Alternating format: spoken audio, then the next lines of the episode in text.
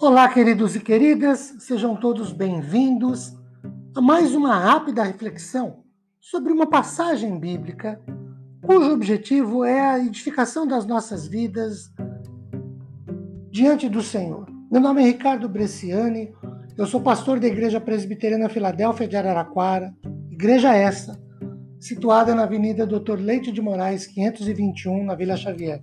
É uma grande satisfação poder compartilhar com vocês mais um trecho da palavra do Senhor. Hoje, o Salmo 17, verso 8. Guarda-me como a menina dos olhos, esconde-me à sombra das tuas asas. Queridos, é bastante interessante e oportuno pensarmos sobre duas palavras empregadas por Davi nesta sua oração, a título de figuras de linguagem.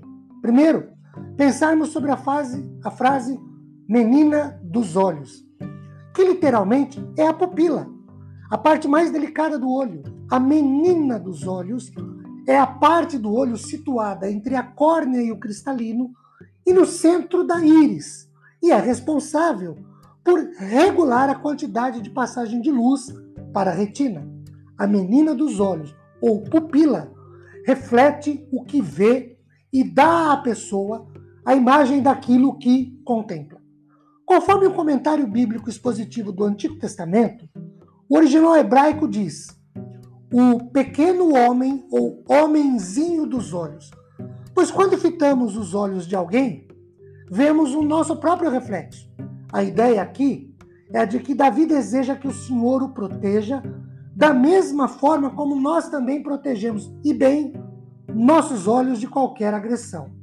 Como bem se expressa Champlin, a ideia é que os olhos divinos continuam e continuem olhando para o homem bom com favor, refletindo a sua imagem e que viesse, que esse olhar haja cuidado e proteção de Deus.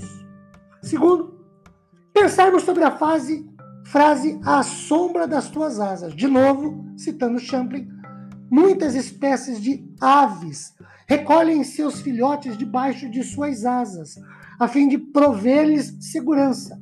E podemos presumir que até um pássaro sente alguma espécie de amor nesse momento. Mas talvez a metáfora das asas dos querubins que se estendiam por sobre a arca no Santo dos Santos tenha inspirado esta metáfora que retrata, por vezes, uma galinha protegendo seus pintinhos, como, aliás, nas palavras de Jesus.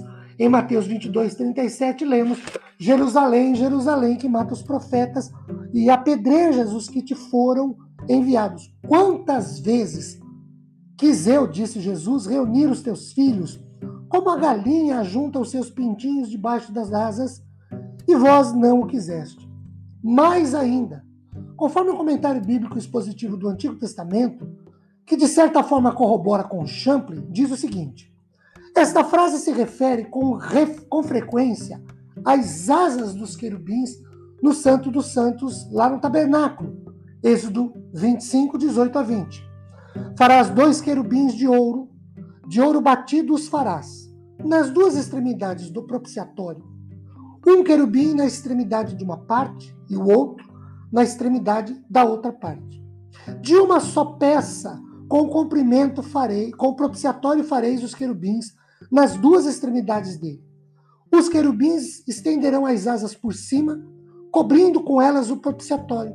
Estarão eles de faces voltadas uma para a outra, olhando para o propiciatório.